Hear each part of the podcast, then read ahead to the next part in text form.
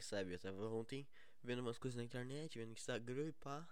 E daí apareceu um, um tal de Breno Corrêa que teve a vaga dele pra Tóquio.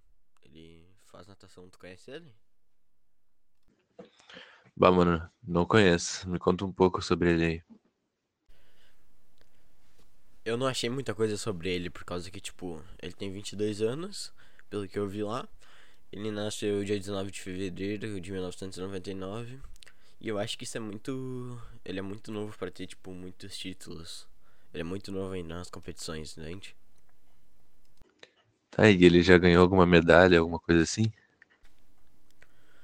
Sim, ele já ganhou algumas, algumas medalhas. Ganhou bastante, na verdade. Pô, fiquei curioso então. Me explica um pouco mais das medalhas que ele ganhou aí então. Mano, pelo que eu me lembre, eu acho que ele tem 10 medalhas, tá, Murilo? No... Ele ganhou uma medalha de ouro em 2018 no Campeonato Mundial e uma de bronze no Campeonato Mundial também. Ele também pegou duas medalhas de ouro nos Jogos Pan-Americanos em 2019 e no mesmo campeonato ele pegou três de prata em 2019.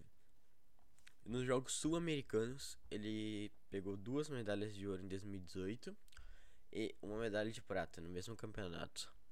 O cara é bom, né? Tá louco. Caramba, é muita medalha pra pouca idade isso, hein?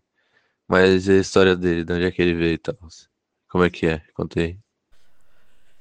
E sobre a história dele, que eu tava vendo lá no videozinho que apareceu no Instagram, me falaram que o pai dele, que o pai dele foi transferido pro Campo Grande.